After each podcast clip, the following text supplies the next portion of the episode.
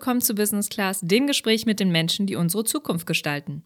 11.000. So viele Hausarztstellen werden 2035 unbesetzt bleiben, wie eine Studie der Robert Bosch Stiftung zeigt. Das bedeutet, dass in fast 40 Prozent der deutschen Landkreise eine Unterversorgung droht oder sogar bereits Realität ist. Betroffen sind vor allem ländliche Gebiete, die trotz Stipendienprogramme und einer Absenkung der Leistungsanforderungen an Medizinstudierende massiv unter Ärztemangel leiden. Neben der herkömmlichen Strategie, mehr ÄrztInnen auszubilden und aufs Land zu locken, bietet die Digitalisierung viele neue Chancen, das Gesundheitswesen zugänglicher und dezentraler zu gestalten. Von Online-Terminvergaben, Wertetracking mit Gesundheits-Apps und Videosprechstunden über die elektronische Patientenakte, interaktive Tools oder E-Rezepte. Die Gesundheitsbranche befindet sich im digitalen Wandel. Am Puls dieser Entwicklung steht unser heutiger Gast Vlad Lata mit seinem Digital Healthcare Unternehmen Avi Medical. Durch ein deutschlandweit einzigartiges Netzwerk an Hausarztpraxen verknüpft Avi Medical die hausärztliche Versorgung mit neuester Technologie und gesundheitliche Versorgung. Ziel ist eine zeitgemäße, medizinisch hochwertige Behandlung, die sich an den Bedürfnissen der PatientInnen orientiert und zugleich Beschäftigten im Gesundheitswesen ideale Arbeitsbedingungen bietet. Kernfrage heute: Drohende medizinische Unterversorgung. Wie können digitale Lösungen unterstützen und wie schwierig ist der Vertrauensaufbau der PatientInnen gegenüber Digital Health Lösungen? Viel Spaß bei der heutigen Folge. Ein ganz herzliches Willkommen, Blatt Hi Thilo, freut mich hier zu sein und danke für die Einladung. Sehr, sehr gerne. um dir ein bisschen besser kennenzulernen, lieber allein gründen oder im Team? Im Team gründen, immer. Tee oder Kaffee zum Start in den Tag? Tee, grüner Tee. Podcast hören oder Nachrichten lesen? Schwierig. Ich glaube mittlerweile mehr Podcasts hören, früher mehr Nachrichten lesen. Formeller Office-Style oder Casual Chick?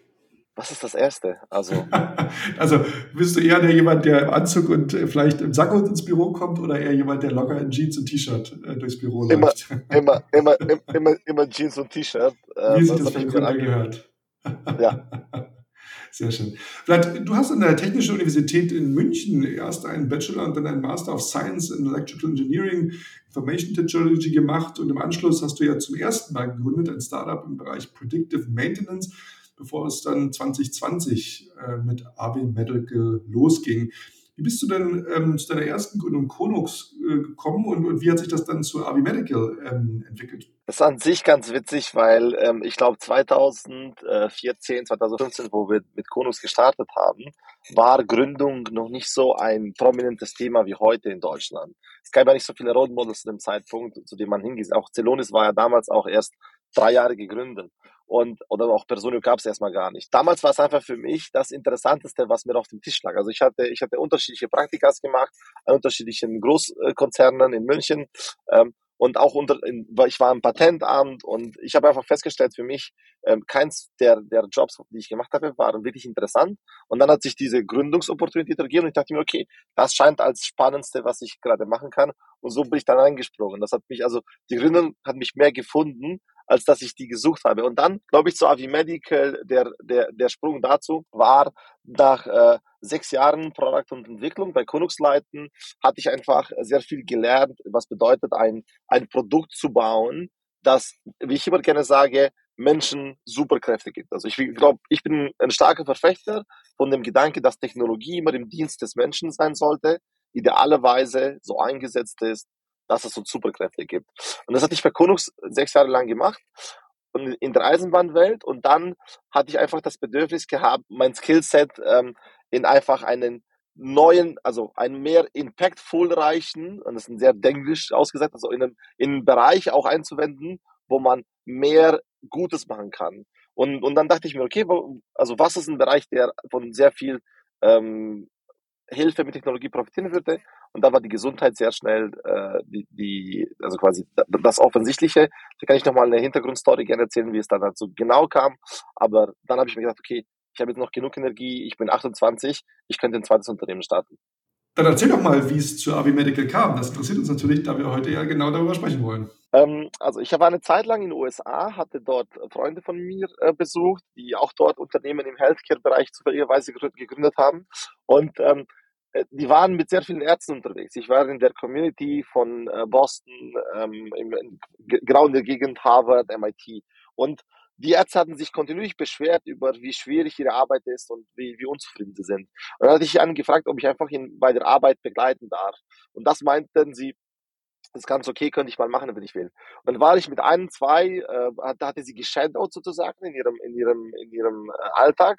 Und es, ich war schockiert von quasi auf einer Ebene ähm, die, den, den Anlauf und, und die große Nachfrage an Patienten, die da quasi reinkommen und wie komplex die Anfragen der Patienten mittlerweile auch geworden sind, aber gleichzeitig zu sehen, wie schlecht die Technologie aufgestellt ist. Also die hatten damals mit Epic gearbeitet, das ist ein sehr gut verbreitetes System in den USA, aber das ist quasi wie eine Premium Excel.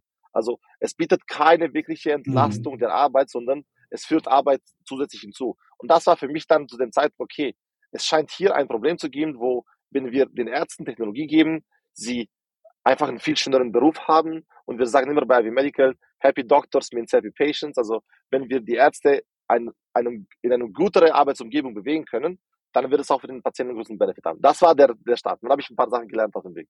Und die Ärzte gelten ja nun mitnichten irgendwo großartig als die Technologiefreunde. Ähm, wie war das dann, als ihr zu den Ärzten gegangen seid und gesagt, Mensch, guck mal hier, da gibt es jetzt ein tolles Interface und wir haben jetzt das UX ganz toll gemacht. Ähm, haben die denn die Hände geklatscht und gesagt, Mensch, super, oder waren die erst skeptisch und haben gesagt, meine Güte, noch ein Tool jetzt mehr? Also wie ist dieser Prozess auch in der Kommunikation?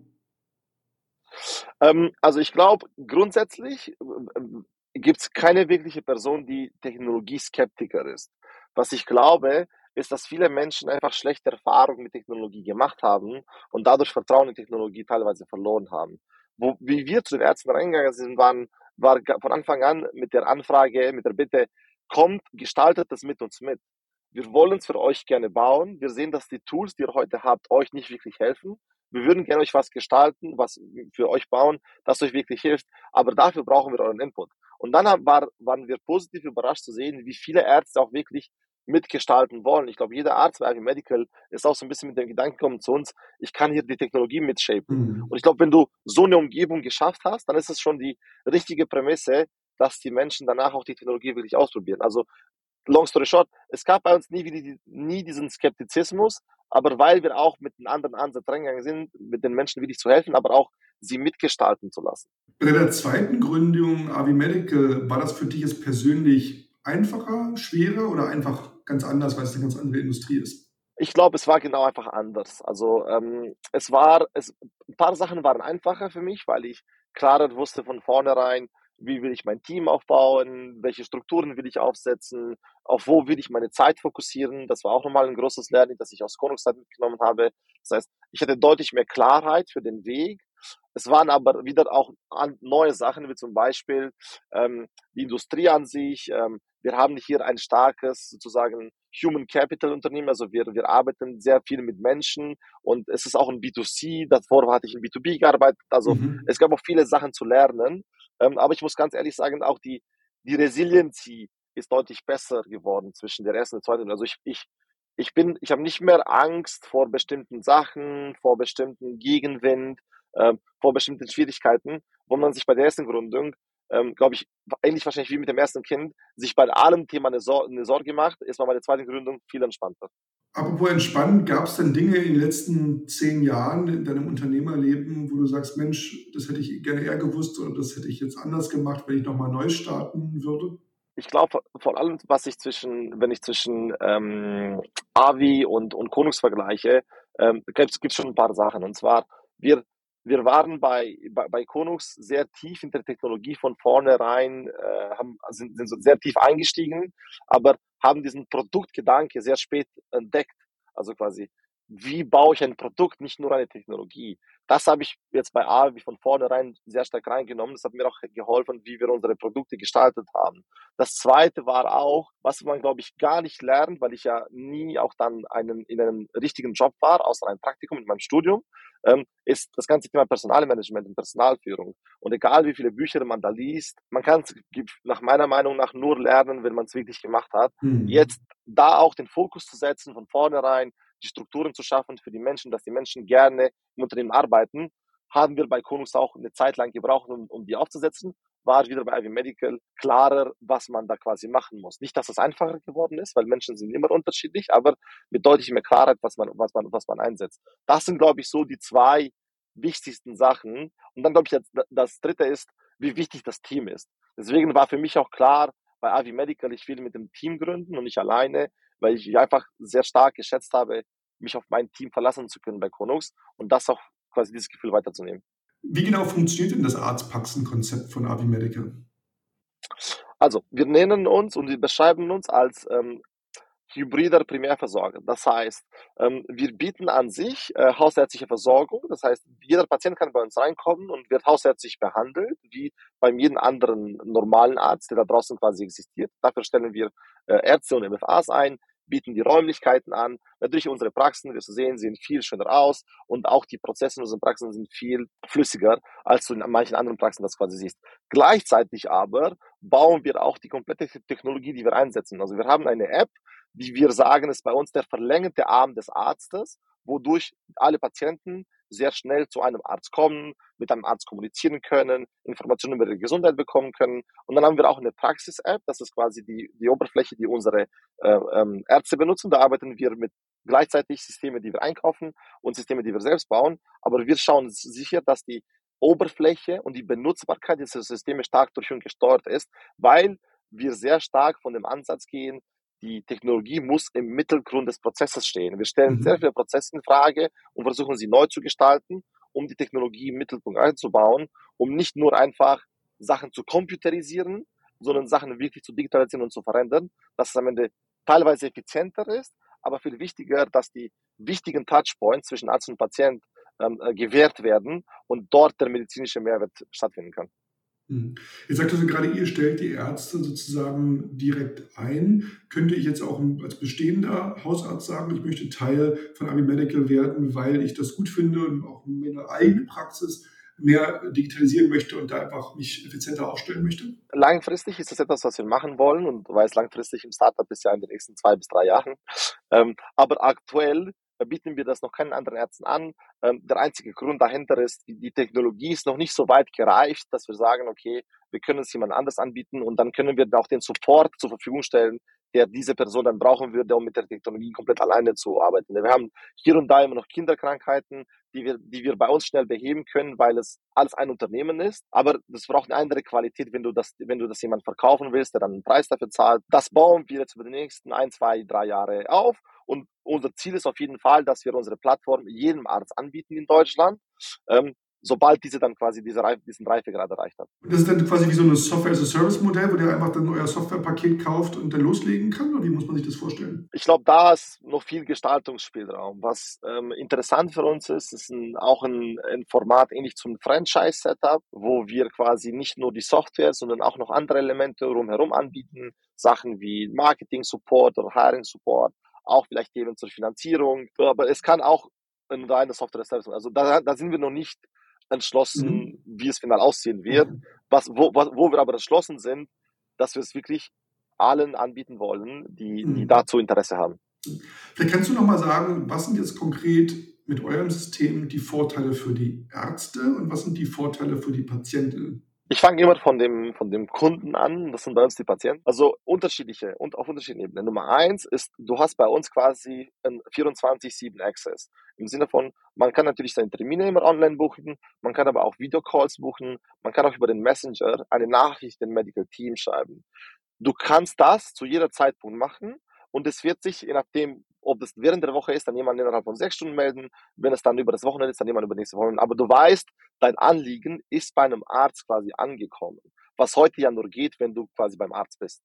Ähm, das zweite ist, wir schauen, dass wir die Zeit, die wir für Patienten haben, sehr gut benutzen. Das heißt, kurze Wartezeiten, wenn du bei der Praxis bist und gleichzeitig, dass die Therapiezeit in dem Termin für die Therapie und für die Konstellation eingesetzt wird. Deswegen machen wir so etwas wie eine Anamnese im Vorfeld von zu Hause, wo es viel besser ist für den Patienten auch aus der Stressperspektive diese Fragen zu beantworten, aber wir einen deutlich besseren Datensatz bekommen, damit der Arzt viel gezielter auf die Bedürfnisse eingehen kann. Und als letztes, was wir auch jetzt bald ausrollen werden, wir nennen das, nennen es das Hausarztprogramm. Das heißt, wir werden Step by Step mit unseren Patienten in einem, in einem, in einem Programm reinlaufen, wo wir uns mehr committen, sie an bestimmten Themen zu erinnern, also proaktiver zu werden, was man an Vorsorgenuntersuchungen machen kann, was man abhängig von seinen Risikofaktoren äh, angehen sollte, aber gleichzeitig, wo wir versuchen, diese Verantwortung der, der Gesundheit zwischen uns und dem Patienten quasi zu teilen.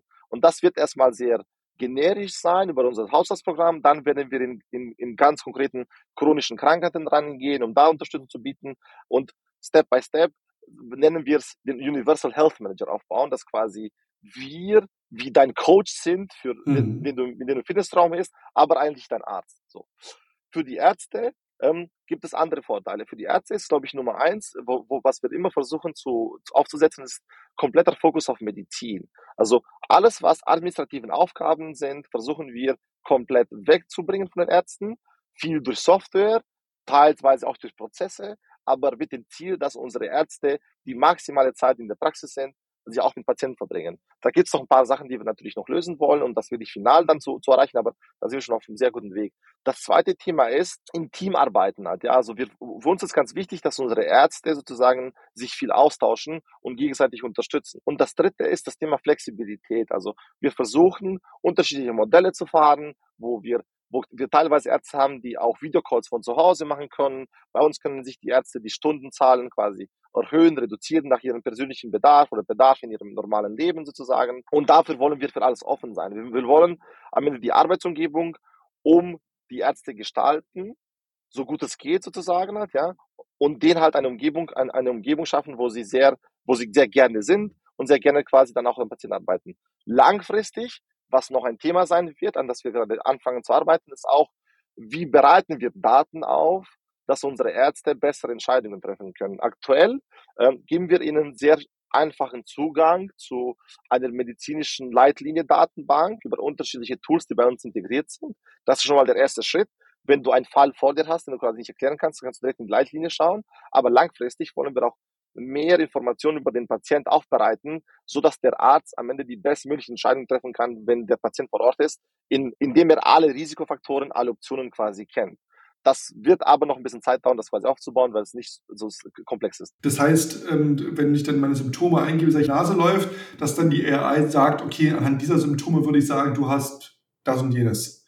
Dass man sozusagen schon mal eine Vorauswahl trifft und sagt dem Arzt, könnte A, B, C sein du solltest das und das das machen. Also das, eine Maschine und Mensch arbeiten Hand in Hand. Genau, genau. Also ganz wichtig für uns, dass immer der Arzt die finale Entscheidung trifft, aber dass wir ihn alle Optionen zur Untersuchung vorliegen, damit er sich oder sie eigentlich eher bei uns sich entscheidet, ähm, in welchem Fall gehe ich rein und wo will ich, will ich tiefer reinschauen und dann gleichzeitig wird dadurch auch die, unser System lernen, wie, ich, wie es bessere Empfehlungen gibt, weil es wird auch das Feedback bekommen, okay, du hast mir diese drei Empfehlungen gegeben, ah, das ist gerade etwas, etwas für was ich entschieden habe, B und C fand ich nicht so gut. Und dann werden wir auch das nächste Mal eine bessere Empfehlung geben. Die Realität ist leider, wie du am Anfang gesagt hast, wir haben, wir werden nicht genug Ärzte haben. Und zusätzlich zu den 11.000 Ärzte, die äh, Sätze, äh, Plätze, die nicht besetzt sind, kommt noch ein zweites, ein, ein zweiter Trend ins Spiel, dass die jüngere Medizinergeneration im Durchschnitt nur 30 Stunden Arbeit. Das heißt, wir verlieren nochmal mhm. 25 Prozent der Medizinkapazität, weil Leute mehr auf Wellbeing ja. fokussieren, was, was, was zu erwarten ist. Durch die zwei Themen sind wir gezwungen, dass quasi ein Arzt mehr Patienten übernehmen wird Deswegen müssen wir jeden Arzt Digital Helpers zur Verfügung stellen, damit er wirklich mit diesem Volumen zurechtkommen kann, außer dass er quasi gefühlt ist, äh, gefühlt äh, ist überfordert hat. Ja? Und mhm. da kommen mhm. solche, solche, solche Decision Support Systeme dann, glaube ich, sehr gut rein. Ähm, und ist auch vorstellbar, dass es dort auch ein System gibt. Und es gibt ja auch Sachen, wo man sagt, muss ich dafür jetzt extra jetzt einen langen Termin und in die Arztpraxis kommen, solche, wo es einfach eine Blutabnahme gibt, um was zu checken, sage ich jetzt mal,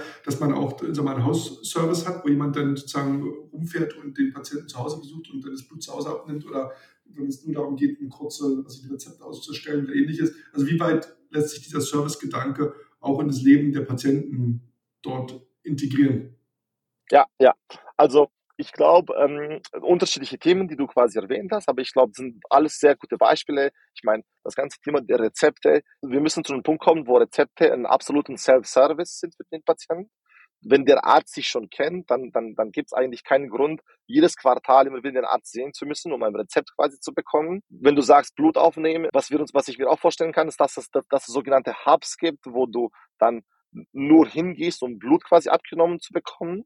Oder es gibt At-Home-Tests, die du quasi bekommst, wo du dir, wo du dich selbst einfach einen, einen Tropfen Blut aus dem Finger quasi äh, ähm, mhm.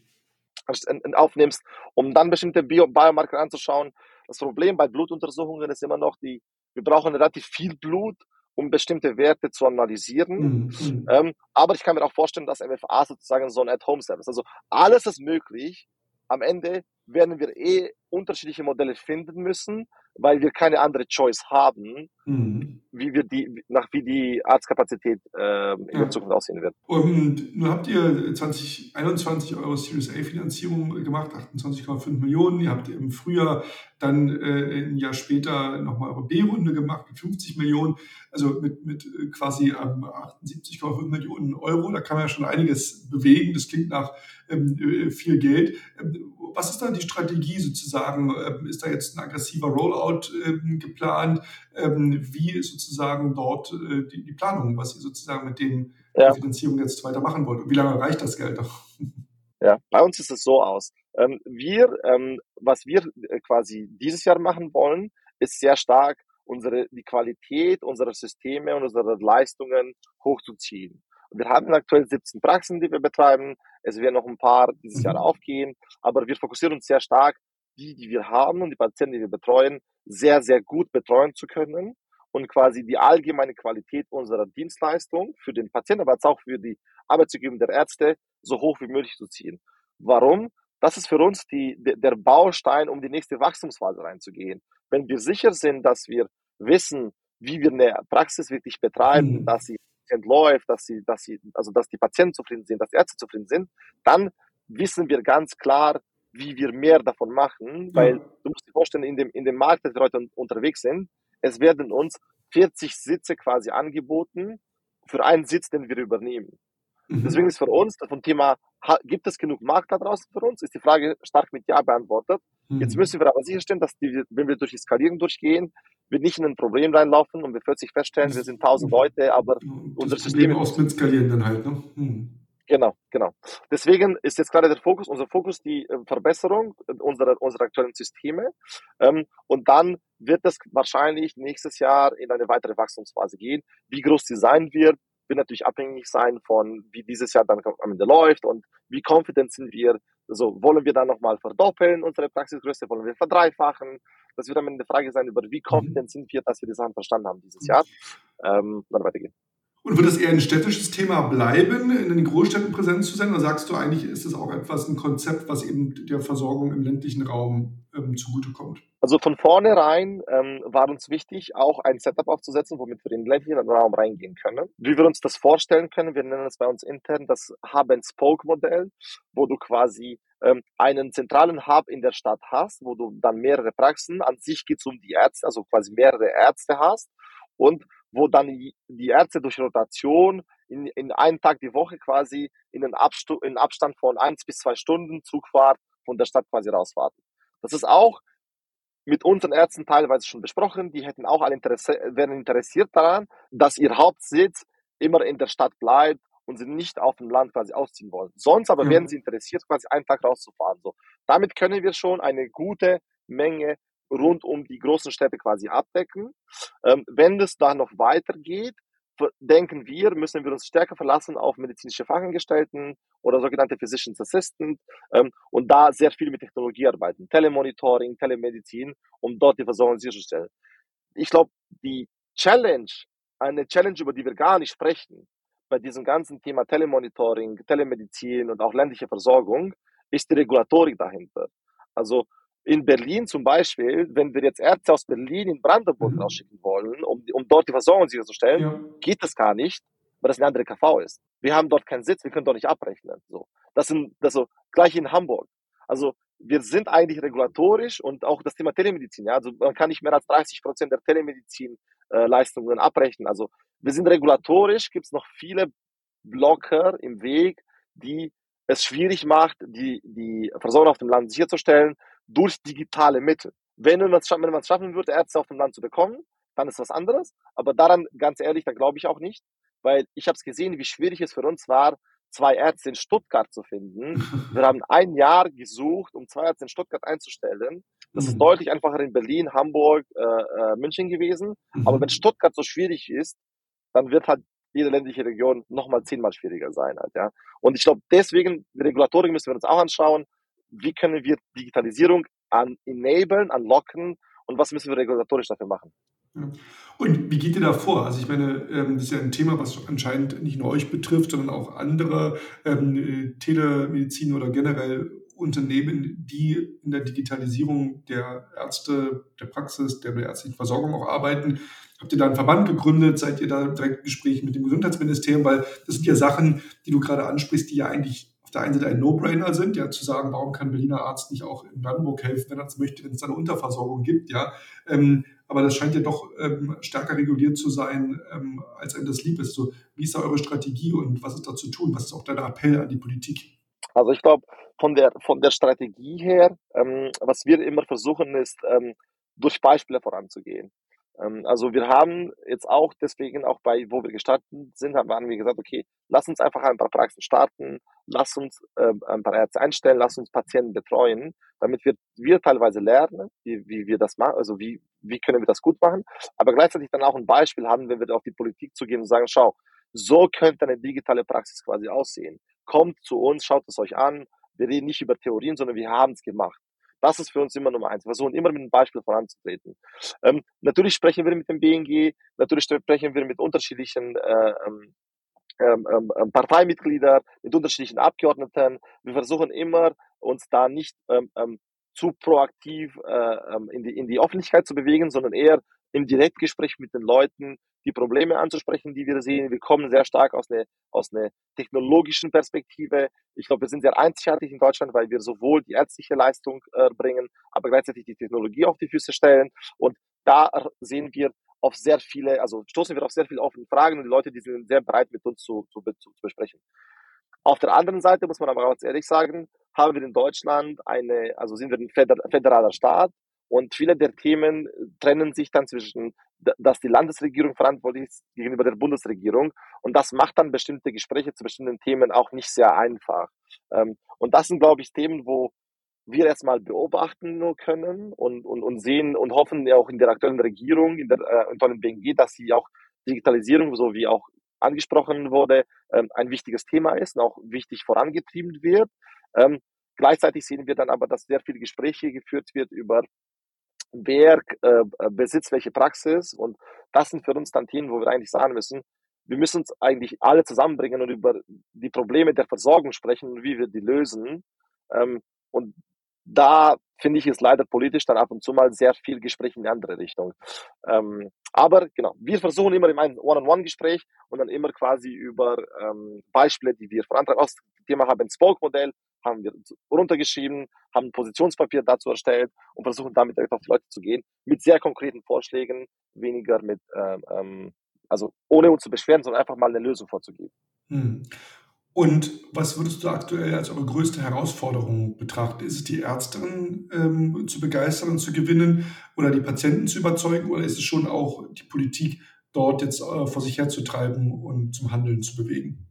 Etwas, was mich ähm, komplett überrascht hat, was ich nicht erwartet hätte, ähm, ist einfach die, ähm, wir haben über Jahrzehnten bestimmte Verhaltensweisen im Gesundheitswesen etabliert, ähm, wo wir gerade, wenn wir versuchen, Sachen neu zu machen, wo wir erstmal verstehen müssen, ähm, wie wir die Leute auch mitnehmen. Ich gebe dir ein Beispiel. Also ähm, früher war es sehr bekannt, dass die, dass die Patienten ähm, zum, zum Hausarzt laufen, weil sie den Hausarzt sonst nicht erreicht haben, weil niemand am Telefon gegangen ist. So.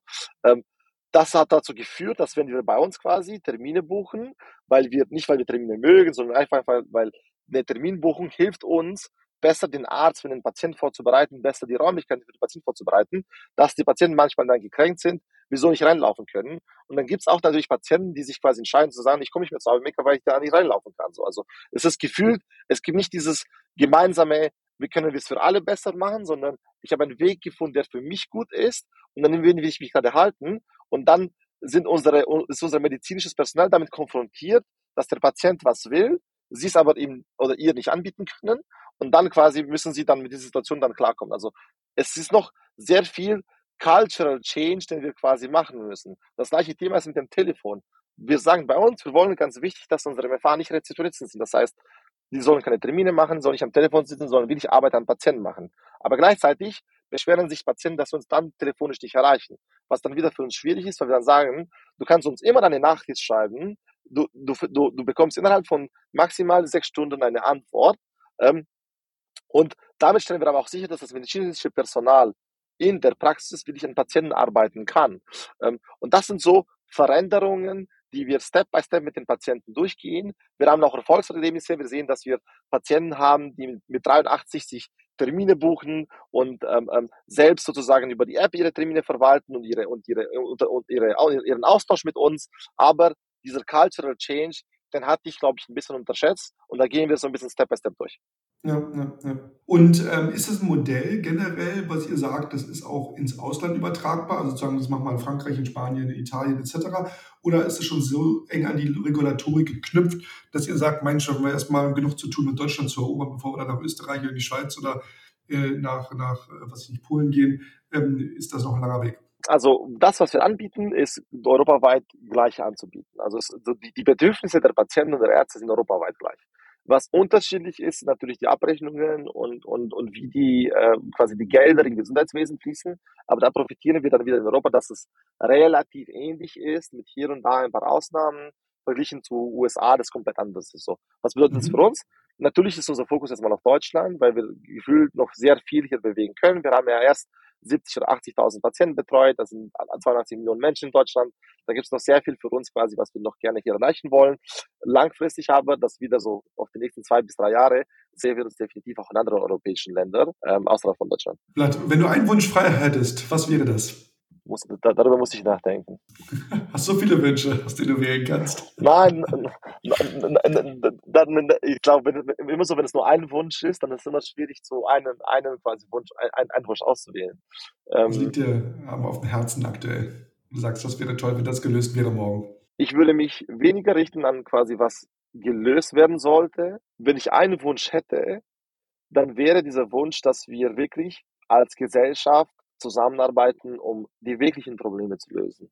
Wie können wir als Gesellschaft uns unterstützen, um in unserem Fall die Versorgung der Gesundheit sicherzustellen? Weil ich glaube schon, dass wir das Collective Brain haben, all diese Probleme zu lösen, aber sehr oft erfahre ich, wie wir uns selbst im Weg stehen durch eigene Interessen, äh, protektionistische Tätigkeit und wir dann am Ende äh, zu spät realisieren, dass wir die Lösung schon hätten früher eingehen können und dann nicht mehr uns, also die Lösung nicht mehr uns nicht, nichts mehr bringt. Vlad, das ist doch ein wunderschönes Schlusswort. Ähm, es war toll mit dir zu sprechen. Ich danke dir sehr, dass du unser Gast warst und wünsche dir alles Gute im Sinne aller Patientinnen und Patienten da draußen und natürlich auch der ärztlichen Community, dass ihr dort ein tolles Role Model werdet für die Digitalisierung im Gesundheitswesen und den nächsten großen Schritt. Vielen Dank, dass du heute unser Gast warst. Vielen Dank, Thilo, für die Einladung. Hat mich super gefreut und ich bin gespannt auf die Folge. Ja, liebe Hörerinnen und Hörer, toll, dass ihr auch wieder dabei wart und euch dafür interessiert, für die Menschen, die unsere Zukunft nachhaltig gestalten. Und wenn ihr Lust habt, hört rein bei Spotify, bei dieser, bei ähm, Apple, wo auch immer es äh, eure Podcasts äh, gibt und wo ihr gerne den Podcast hört, sind wir zu hören. Ähm, ihr könnt natürlich gerne auch kommentieren, uns ein paar Sterne und Likes geben, aber freuen wir uns natürlich auch immer, Gästevorschläge äh, senden etc. Wir freuen uns darüber und hört gerne auch mal in ein paar ältere Folgen rein. Da gibt es viele tolle weitere Zukunftsmacherinnen und Zukunftsmacher, die interessante Geschichten haben. In diesem Sinne, kommt gut durch den Tag und bis zum nächsten Mal.